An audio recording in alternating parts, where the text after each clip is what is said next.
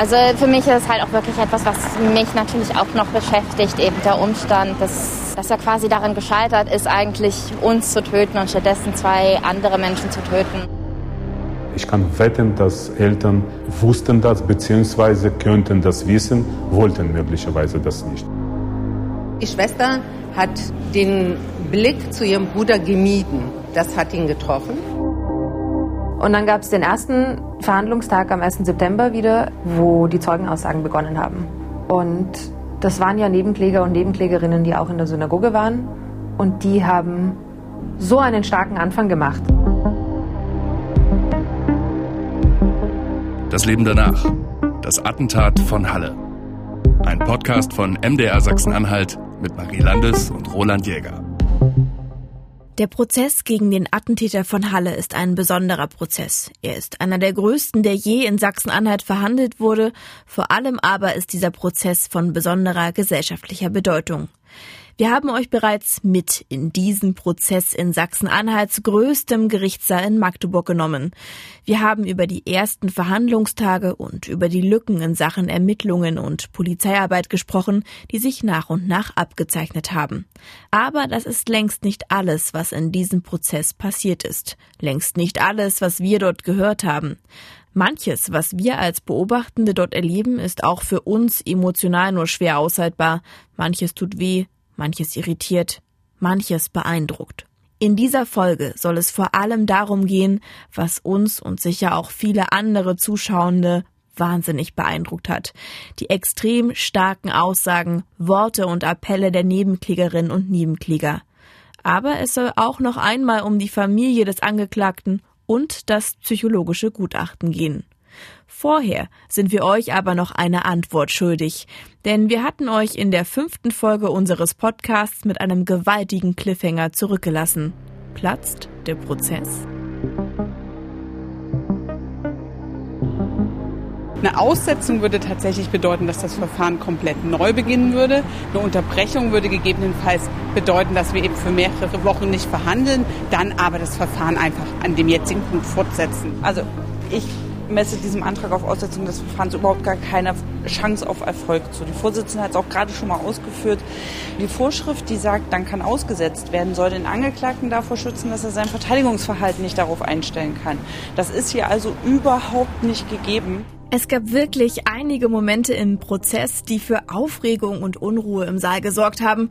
Abstruse Äußerungen des Angeklagten oder beispielsweise als die Verteidigung am neunten Prozesstag sage und schreibe 45 Minuten damit verbrachte zu diskutieren, ob auf einer Skizze des Geländes rund um die Synagoge in Halle eine bestimmte Linie jetzt eine Mauer oder eher doch ein Zaun ist. Aber all das ist nichts im Vergleich zum 19. Prozesstag, auch wenn die beiden Anwältinnen Dr. Kathi Lang und Christine Pietschik, die ihr hier gerade gehört habt, am Ende dieses Verhandlungstages extrem gelassen wirkten. Was war da passiert? Plötzlich stand da die Befürchtung im Raum, der ganze Prozess könnte platzen und müsste dann sogar noch mal von vorn beginnen. Das kam ziemlich unerwartet für uns Journalistinnen und Journalisten. An dem Tag hatte sich eigentlich alles um ein ganz anderes Thema gedreht, um ein Gutachten der Psyche des Angeklagten und auch darüber reden wir noch in dieser Folge. Der Verhandlungstag war fast vorüber und wir hatten eigentlich ein bisschen gehofft, dass es schnell vorbei ist und wir pünktlich aus dem Gerichtssaal herauskommen und dann das. Die Verteidigung stellte einen Antrag auf Aussetzung des Verfahrens. Der Hintergrund eines solchen Aussetzungsantrages, der ist ziemlich komplex und so wie wir habt ja vielleicht auch ihr bisher nur wenig über solche Anträge gehört. Also klären wir erst einmal kurz, was das eigentlich bedeutet, ein Verfahren auszusetzen und wann so etwas möglich ist. Ein laufender Gerichtsprozess kann ausgesetzt werden, wenn sich für Angeklagte überraschend die Sachlage oder rechtliche Gesichtspunkte ändern. Die Verteidigung muss hierfür einen Antrag stellen. Geregelt ist dies in Paragraf 265 der Strafprozessordnung. Ein Paragraph, der die Rechte von Angeklagten schützt. Denn sie dürfen nicht aufgrund eines anderen als in der Anklage angeführten Strafgesetzes verurteilt werden, ohne dass besonders auf eine solche Veränderung hingewiesen wurde und sie Zeit zur Vorbereitung ihrer Verteidigung erhalten haben. Dies ist auch der Fall, wenn sich erst während eines Prozesses besonders vorgesehene Umstände ergeben, welche das Strafmaß erhöhen oder die Verhängung einer Nebenstrafe rechtfertigen. Ebenfalls ist ein Antrag auf Aussetzung des Verfahrens möglich, wenn das Gericht in einem laufenden Prozess von einer bereits mitgeteilten vorläufigen Bewertung der Sach- und Rechtslage abweichen will. Das bedeutet, Angeklagte können nicht ohne weiteres für einen Mord verurteilt werden, wenn der Tatvorwurf der Anklageschrift Körperverletzung mit Todesfolge lautet und sie weder über diese Veränderung ausreichend informiert worden sind, noch sie in angemessener Zeit ihre Verteidigungsstrategie darauf vorbereiten oder ändern konnten. So viel zu den Basics. In diesem Fall, am 19. Prozesstag, war es so, dass verschiedene Anwältinnen und Anwälte der Nebenklage Anträge gestellt haben, dass auch Taten gegenüber ihren Mandantinnen und Mandanten als versuchter Mord gewertet werden. Darunter beispielsweise Konrad Rösler, der sich am 9. Oktober 2019 im Kiezdünner befand und Zuflucht auf einer der hinteren Toiletten suchte. Aber auch Aftax Ibrahim. Ihr erinnert euch vielleicht, er wurde vom Angeklagten auf dessen Flucht aus Halle angefahren und verletzt. In der Anklageschrift wettet die Bundesanwaltschaft das als Verkehrsvergehen und fahrlässige Körperverletzung. Jetzt stellt euch nochmal die Situation vor. Der Attentäter, der war gerade erst von der Polizei angeschossen worden, hatte sich ins Auto gezogen und war davongefahren. Und außerdem hatte er schon ganz zu Beginn des Anschlages, als er Jana L. erschossen hatte, versehentlich auch die Reifen seines eigenen Autos zerschossen. Und nun rast er also mit diesem Auto mit zerschossenen Reifen über die Magdeburger Straße in Halle, raus aus der Stadt, vorbei an einer Straßenbahnhaltestelle. Dort steigt gerade eine Gruppe von Menschen aus. Unter ihnen ist auch der Somalier Aftax Ibrahim mit einem Begleiter. Die beiden gehen über die Straße, als der Attentäter im Auto auf die falsche Fahrbahn rüberzieht und damit direkt auf die beiden zuhält. Beide bemerken das Auto, fangen noch an zu rennen und Aftax Ibrahim, der wird vom Seitenspiegel des Autos getroffen, stürzt und verletzt sich. Aber warum soll diese Situation jetzt aus seiner Sicht und aus der Sicht seiner Anwältin als versuchter Mord gewertet werden. Zunächst einmal sind Aftax Ibrahim, sein Begleiter und ein weiterer Augenzeuge davon überzeugt, dass das Auto direkt auf ihn zugehalten habe. Das hat Aftax Ibrahim vor Gericht im Zeugenstand gesagt. Und außerdem hatte der Angeklagte selbst in seinem Geständnis erklärt, er habe die dunkle Hautfarbe von Aftax Ibrahim und dessen Begleiter erkannt. Er hatte auch erklärt, dass er für eine weiße Person ausgewichen wäre. Und da wird noch einmal klar, dass der 9. Oktober 2019 ein rassistischer Anschlag war. Ausführlich haben darüber unsere Kolleginnen und Kollegen Julia Kruschwitz, Christian Bergmann und Florian Barth für Fakt berichtet. Wir verlinken euch den Bericht in unseren Show Notes. Und jetzt zurück zum 19. Verhandlungstag. Da hat der Rechtsanwalt Benjamin Derin den Antrag gestellt, das Vergehen gegen Aftax Ibrahim als versuchten Mord zu werten. Er verlas dazu eine lange Begründung und anschließend konnte die Bundesanwaltschaft dazu Stellung nehmen. Und deren Statement war vor allem wortkarg und ablehnend. Kurz darauf beantragte dann der Verteidiger des Attentäters, Hans-Dieter Weber, eine Pause, um sich mit dem Angeklagten zu besprechen. Was das bedeutete, haben wir Journalistinnen und Journalisten nicht sofort verstanden. Wir dachten, okay, warum denn jetzt schon wieder eine Pause? Wir hatten schon wirklich viele an diesem Tag. Und was will er eigentlich besprechen? Ja, bis ein sehr aufgeregt wirkender Jan Siebenhühner, einer der Vertreter der Nebenklage, zu uns kam. Und der sagte, Zitat, gerade habe die Verteidigung die Atombombe gezündet. Sie werde als nächstes die Aussetzung des Verfahrens beantragen und das werde dann wahrscheinlich dafür sorgen, dass alles von vorn beginnen muss. Und da war die Aufregung von einem Moment auf den anderen natürlich riesig. Alle Prozessbeobachterinnen wollten mit den Anwälten sprechen. Natürlich kam auch der Vertreter von Aftax Ibrahim hinzu und dann diskutierten alle miteinander über die möglichen Folgen dieses Antrages und wir Journalistinnen und Journalisten, wir versuchten irgendwie die möglichen Folgen zu kalkulieren, formulierten schon mal Tweets vor und alle fragten sich in diesem Moment des Durcheinanders, wie würde es denn jetzt gleich weitergehen in diesem Prozess? Die Verteidigung, die stellte dann tatsächlich einen Antrag auf Aussetzung des Verfahrens, mindestens aber Unterbrechung von drei Wochen. Das hier hat uns der Verteidiger des Angeklagten Hans-Dieter Weber danach gesagt. Also der Umstand, dass ein Gericht einen Hinweis erteilt, dass ein schwererer Strafvorwurf auch berechtigt sein kann und deswegen eine Verurteilung erfolgen kann, der gibt der Verteidigung immer die Möglichkeit, diesen Aussetzungsantrag zu stellen mit der Begründung, so wie ich es vorgetragen habe, Damit habe ich mich bislang noch gar nicht befasst, weil bisher stand es gar nicht in der Anklage. Ja, und damit stand im Raum die Frage, ob der Prozess auf der Zielgeraden platzt. Warum stellt man überhaupt so einen Antrag in so einer Situation? Reine Taktik. Uns wurde auch gesagt, dass jeder gute Strafverteidiger in dieser Situation wenigstens versucht hätte, die Karte zu spielen. Wir mussten zwei Wochen auf die Antwort warten, denn zu so einem Antrag kann anschließend jeder noch Stellung nehmen. Und auch wenn einige Vertreterinnen und Vertreter der Nebenklage direkt gesagt haben, dass das nur eine Nebelkerze sei und auch die Vorsitzende Richterin Ursula Mertens durchblicken ließ, dass ihrer Erfahrung nach hier die Voraussetzungen für einen solchen Antrag gar nicht vorliegen, waren wir doch ein wenig gespannt. Am 20. Prozesstag hieß es dann, der Aussetzungsantrag der Verteidigung wird abgelehnt. Die Begründung, es seien keine neuen Sachverhalte zur Kollision zwischen dem Angeklagten und Aftax Ibrahim im Verlauf des Verfahrens bekannt geworden. Es gehe in dem Antrag ja nur um andere Schlussfolgerungen, die daraus gezogen werden. Und um die Geschichte von Aftax Ibrahim zu Ende zu erzählen, auch der Antrag, seinen Fall als versuchten Mord einzustufen, wurde schlussendlich abgelehnt. Die Bundesanwaltschaft sieht darin nach wie vor eine fahrlässige Körperverletzung, trotz der Aussagen von Aftax Ibrahim und des Angeklagten. Der Prozess konnte damit wie geplant weitergehen und unser Podcast auch.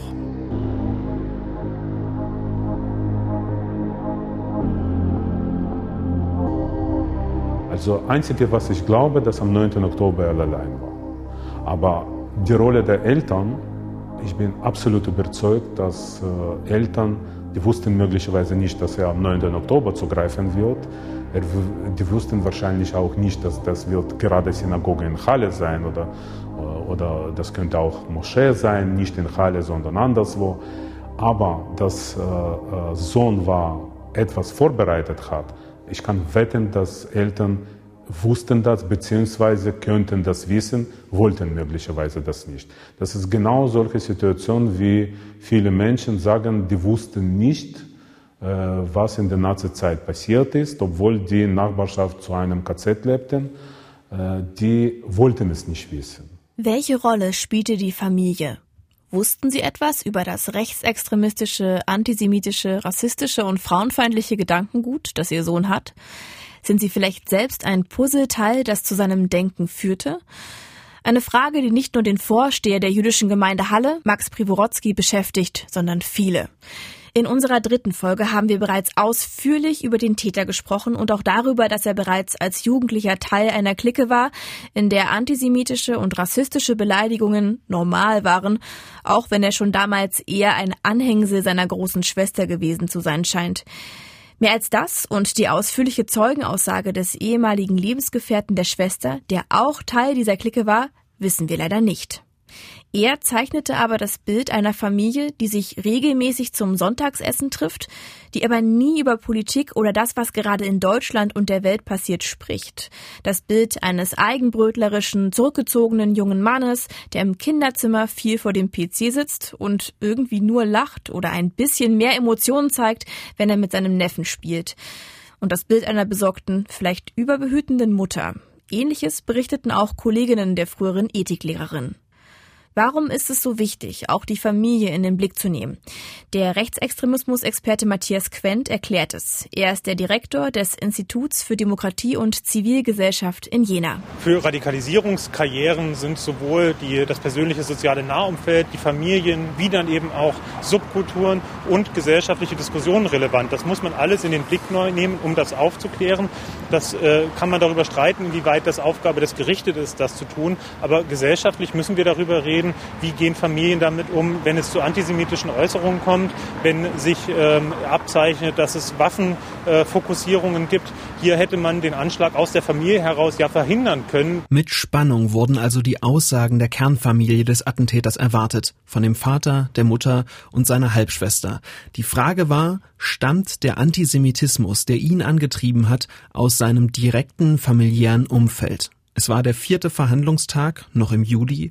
Im Gerichtssaal ging das Gerücht umher, die Halbschwester werde tatsächlich als Zeugin aussagen.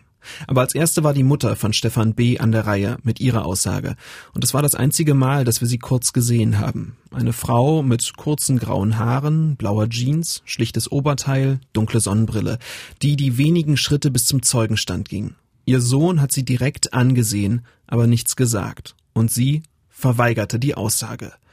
Ich weiß noch, dass ich bei ihrem Reingehen dachte, wie nett sie eigentlich aussieht. Ebenso wie eine typische Grundschullehrerin.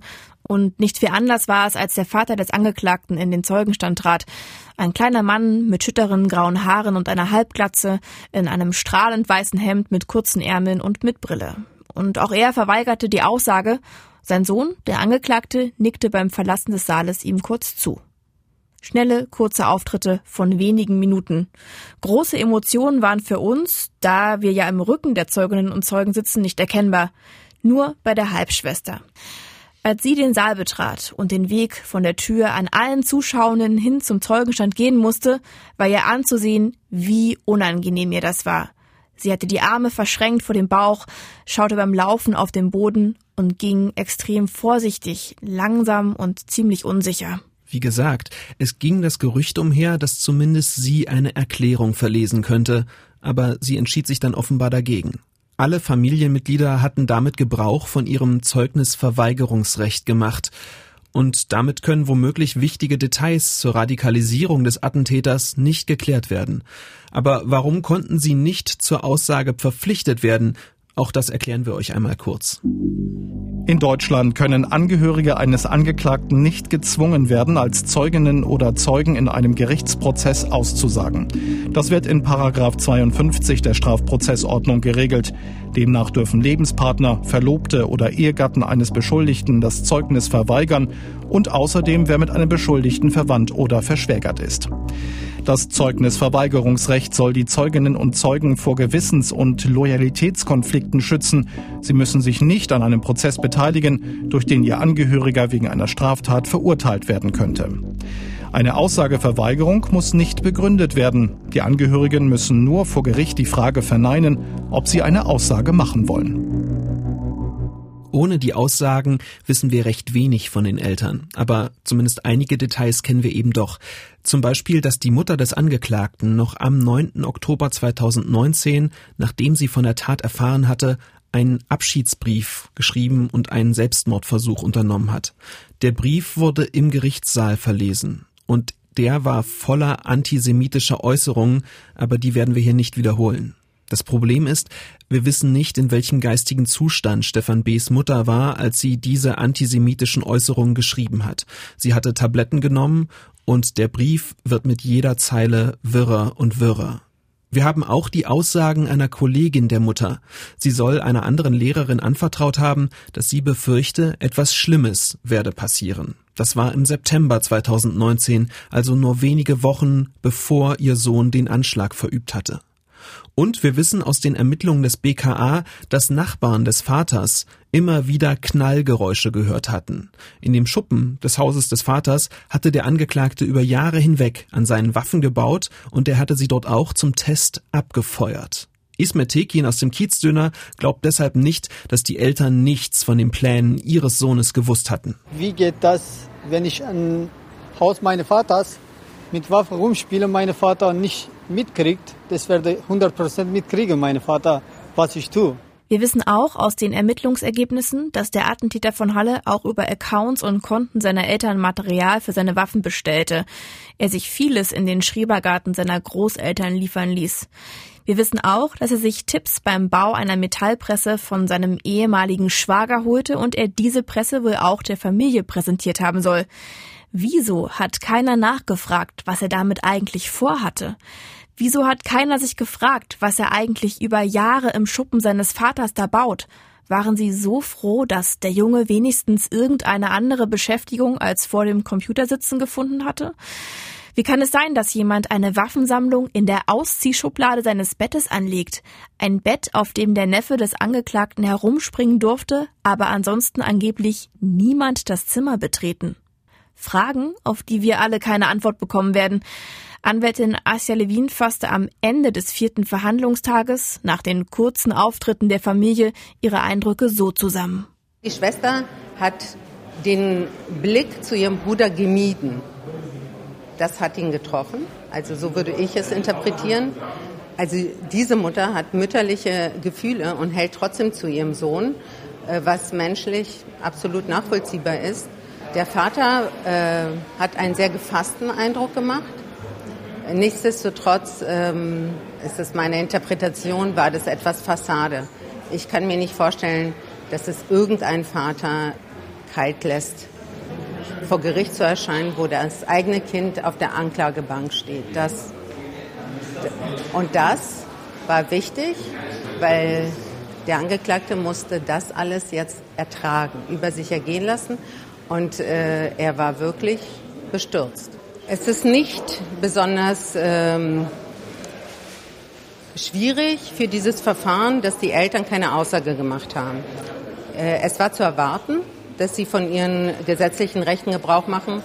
Äh, das halte ich auch ähm, für richtig und also ich habe sogar, äh, nachdem ich die Mutter jetzt persönlich gesehen habe, äh, Bedenken, ob sie das überhaupt ausgehalten hätte, hier eine Aussage zu treffen, ohne zusammenzubrechen. Die Radikalisierung des Attentäters lässt sich ohne die Aussagen nicht weiter genau beschreiben. Auf den Prozess hat das nur insofern die Folge, dass es keine Hinweise gibt auf Mitwisser oder Mittäter aus dem familiären Umfeld und die Tat deshalb juristisch als die Tat eines Einzeltäters gewertet wird.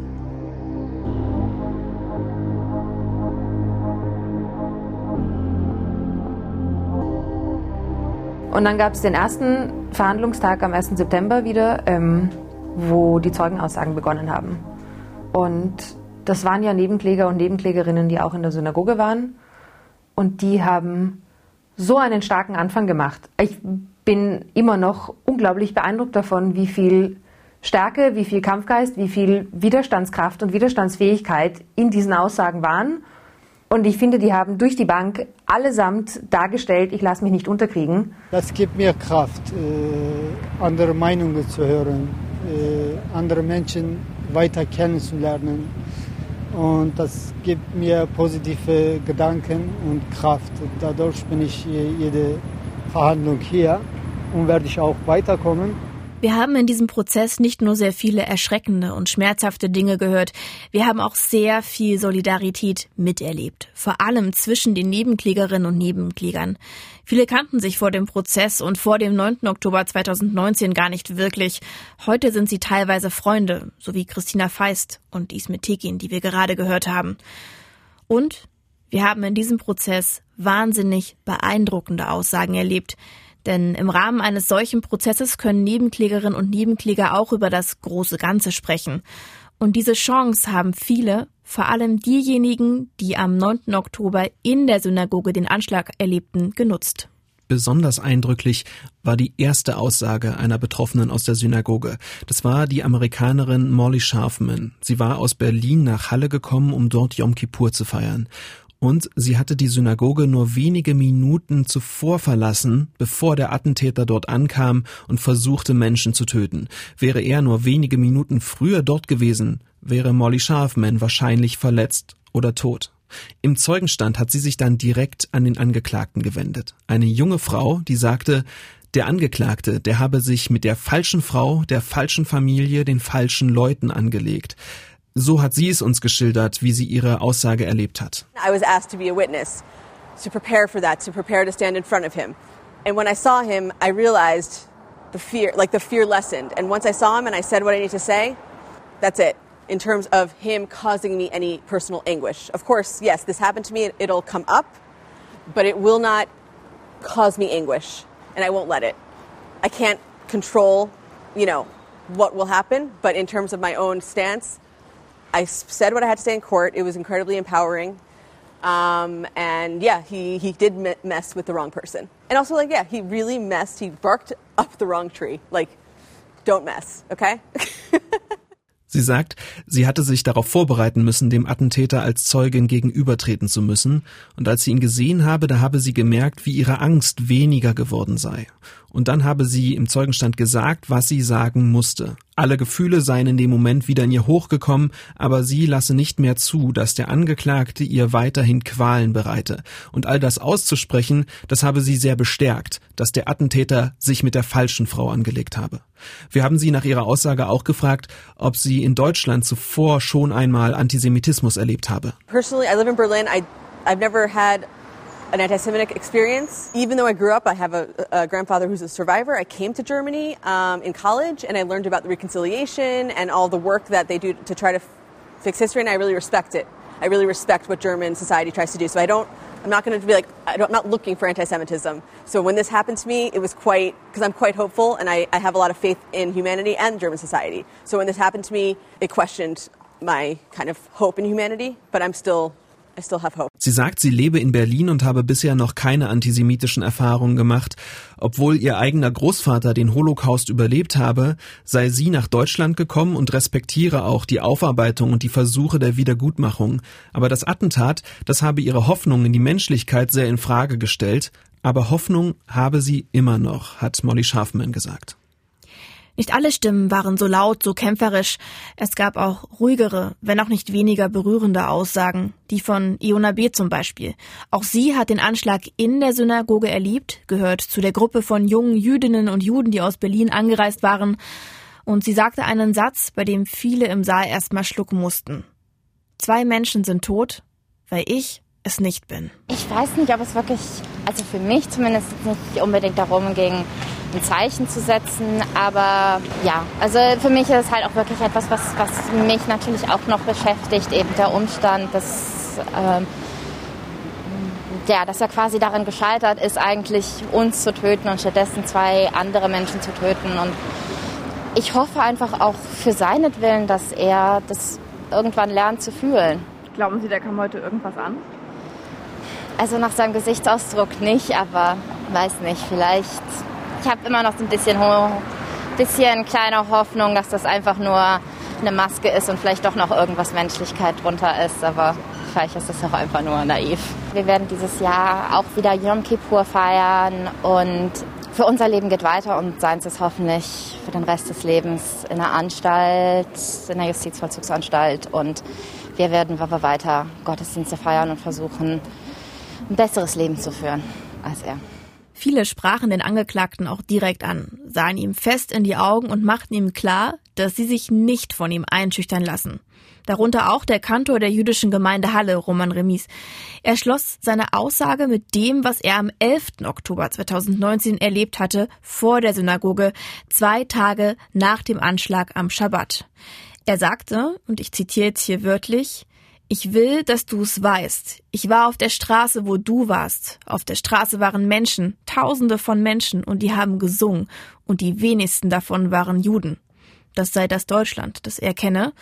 Und weiter, ich werde hier bleiben und mir eine Zukunft, meine Familie aufbauen, und du, du musst für den Rest deines Lebens damit leben, was du getan hast, hat nichts gebracht.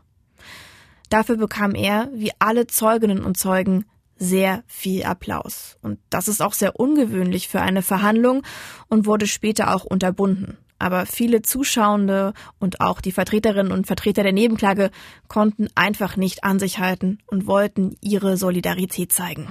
Und diese starken emotionalen ersten Aussagen, die hinterließen natürlich auch bei denjenigen, die noch aussagen sollten, eine enorme Wirkung und haben sie ermutigt, so wie Christina Feist. Und das hat mich unglaublich beeindruckt. Das hat mich auch ein bisschen bestärkt. Und gleichzeitig hat es mich auch eingeschüchtert, weil mir schon klar war, so viel Stärke kann ich nicht aus mir herausholen, weil ich sie nicht habe. Ich wusste schon, dass meine Zeugenaussage sehr emotional wird und ich war mir relativ sicher, dass ich auch weinen muss. Ähm, es war ein schwieriger Moment, aber es hat mir dann doch geholfen, das zu sehen, dass man da sitzen kann an diesem Tisch zwischen den anderen Nebenklägerinnen und dem Täter gegenüber von der Richterin. Man kann da sitzen, man kann sprechen, man kann da durchkommen und man kann das schaffen. Und das hat Christina Feist auch gemacht. Sie richtete sich am Ende ihrer Aussage an die Gesellschaft, an die Politik und forderte dazu auf, sich stärker gegen Antisemitismus und Rassismus einzusetzen. Also ich habe in der Nacht davor nicht geschlafen. Am Abend davor saß ich eine Stunde lang heulend in der Dusche. Ähm, da ging gar nichts. Also so schlecht ging es mir schon sehr lange nicht mehr.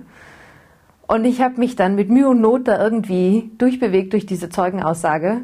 Und in der Sekunde, wo es vorbei war, ging es mir so viel besser ähm, und ganz anders. Ich habe mich plötzlich wieder stark gefühlt, wieder resilient. Ich habe die ganze Zeit versucht, in diesen Kampfgeistmodus zurückzuschalten und ich habe es nicht hingekriegt. Und ab dem Moment, wo diese Zeugenaussage vorbei war, habe ich festgestellt, okay, so sieht's aus, du hast das jetzt gemacht. Das hat funktioniert im Sinne von, ich durfte sagen, was ich sagen wollte. Und es war anscheinend auch okay. Und es war gut im Sinne von, man hat verstanden, was ich gesagt habe, ich konnte das rüberbringen. Und das war der Moment, wo ich festgestellt habe, okay, jetzt bin ich da, jetzt bin ich wach, ich bin bereit.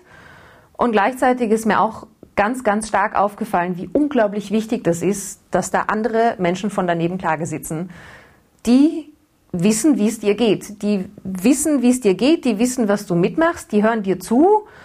Ich kann, also man kann ja da nur hoffen, dass die anderen Menschen im Saal auch zuhören. Aber bei denen weiß ich, dass sie zuhören. Und für mich war das ein unglaublich wichtiger Moment. Und das war dann auch der Moment, wo ich gesagt habe, okay, ich habe das verstanden und ich möchte da sein, wenn die anderen Nebenkläger und Nebenklägerinnen aussagen. Ich will da sein. Es geht jetzt um uns. Ich habe während meiner Zeugenaussage ja den Täter auch, also ich habe ihn tatsächlich nicht gesehen. Ich hatte den komplett ausgeblendet, ähm, nicht gesehen, komplett ignoriert.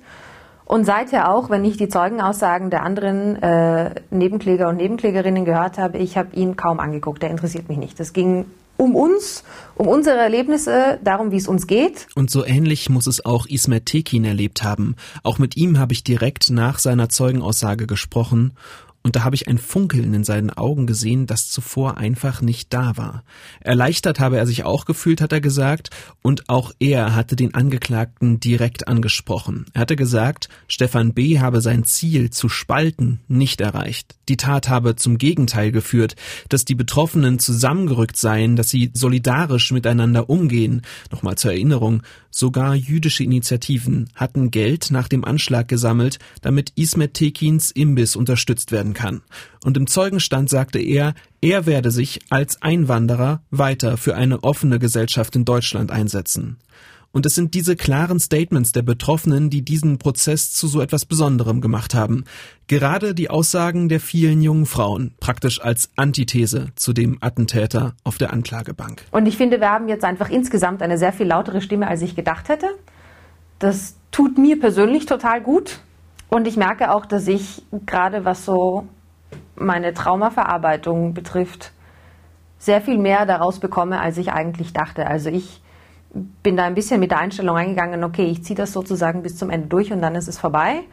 Und das stimmt schon auch, aber so einfach ist es nicht. Also Trauma ist komplex und meine emotionale Lage ist sehr komplex in diesem Prozess. Ähm, aber ich lerne unglaublich viel dabei und es gibt mir sehr viel mehr, als ich gedacht hätte.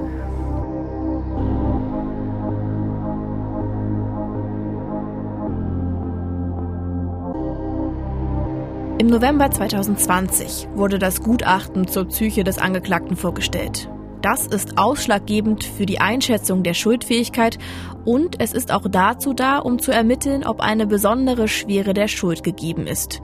Dieses Fazit zog der Nebenklagevertreter David Benjamin Herrmann.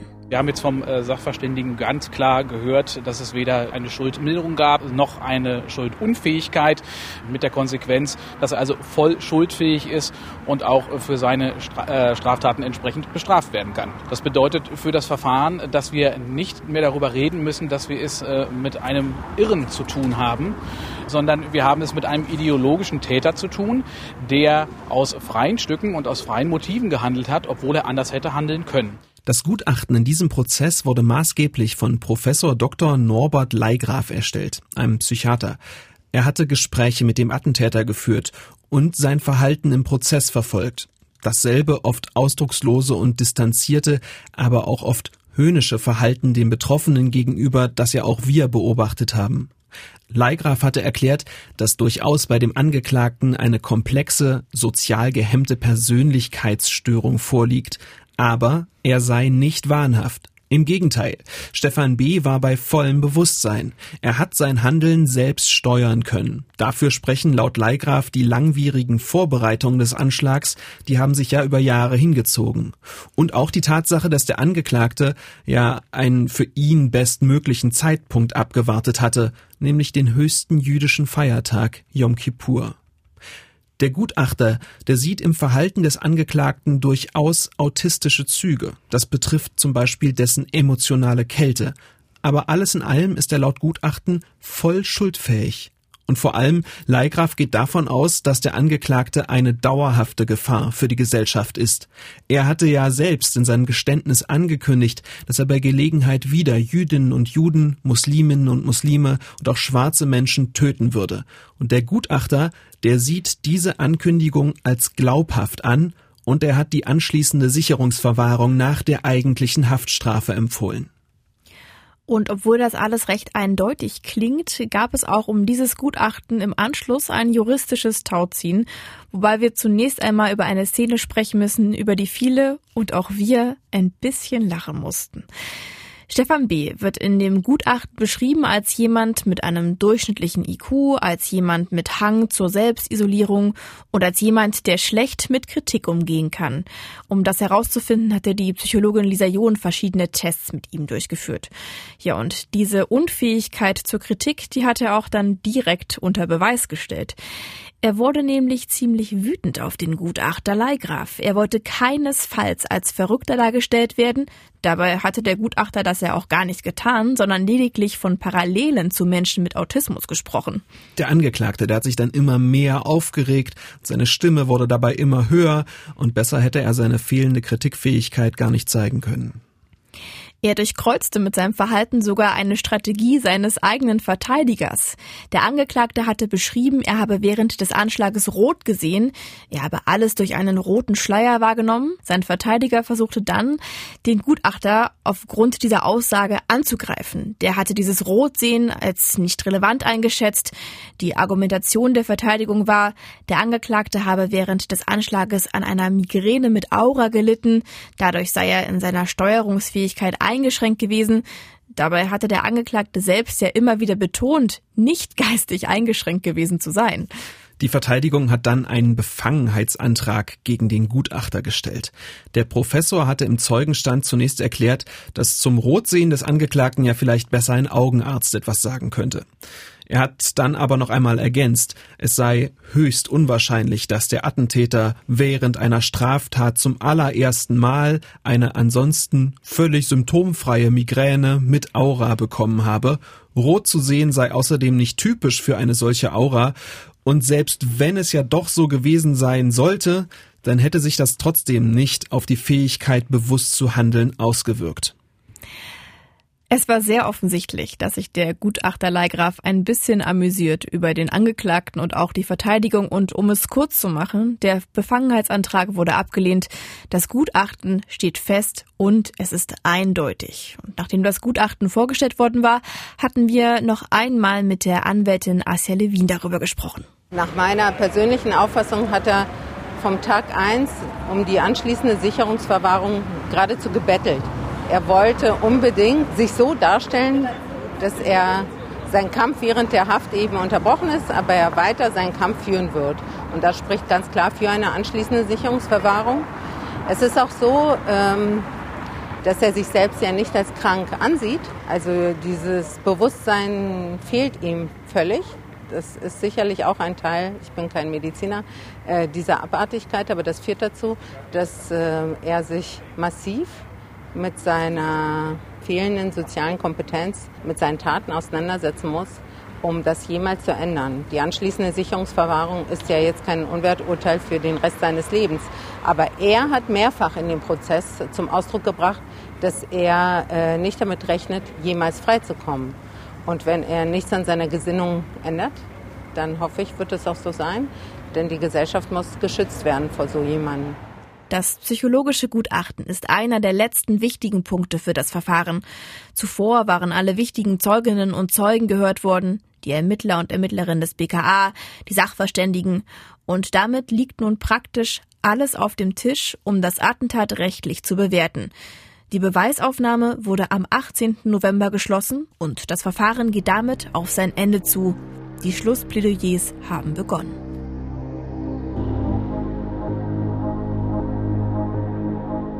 Es handelt sich um eine grauenhafte Tat, ein Angriff auf eine, einen Gottesdienst, der um Türesbreite zu einer Katastrophe geführt hätte, mit einem Blutbad, wie wir es uns nicht vorstellen wollen.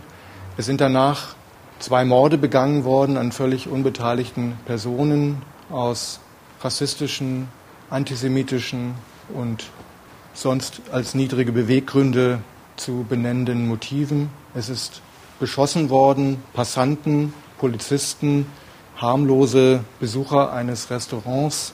Das sind sehr schwerwiegende Taten, die, ich glaube, das spüren wir alle noch nach, uns seinerzeit tief erschüttert haben. Das ist Kai Lose von der Bundesanwaltschaft, die die Anklage gegen den Attentäter führt. Am 18. November 2020, nach 21 Verhandlungstagen, hat er zusammen mit seinen Kollegen das Schlussplädoyer gehalten. Vier Stunden lang hat das gedauert, auch weil wegen der Schutzmaßnahmen vor dem Coronavirus alle 45 Minuten der Saal gelüftet wurde.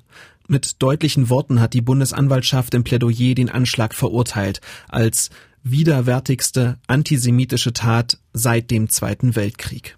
Und auch zum Verfahren selbst hat sich die Bundesanwaltschaft geäußert und betont, keine Ermittlungsfehler bei seiner Partnerbehörde, dem Bundeskriminalamt, zu sehen.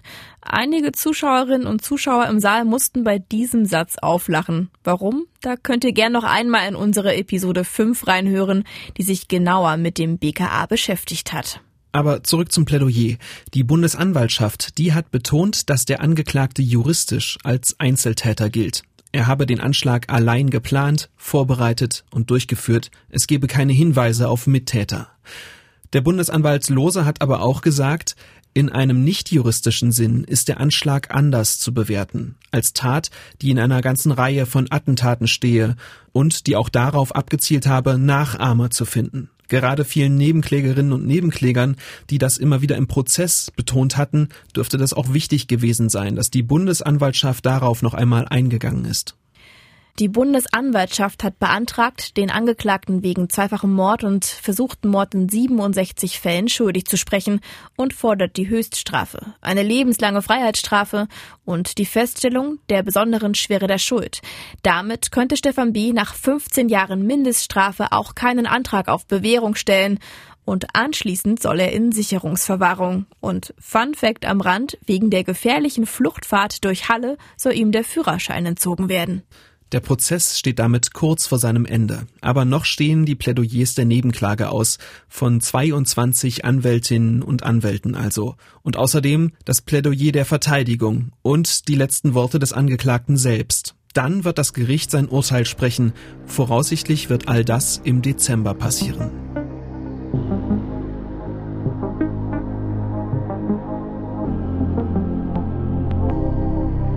Ein Jahr nach dem Anschlag stehen wir kurz vor einem Urteilsspruch.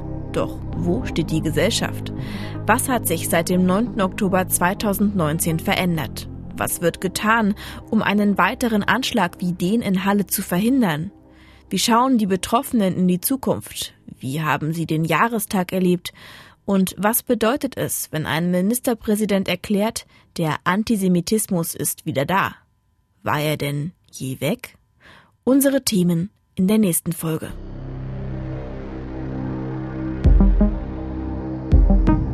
Das war Das Leben danach. Eine MDR Sachsen-Anhalt-Produktion von Marie Landes und Roland Jäger. Ihr findet den Podcast auf mdrsachsenanhalt.de, Apple Podcasts, Spotify und überall dort, wo es Podcasts gibt. Jede Woche eine neue Folge, immer sonntags.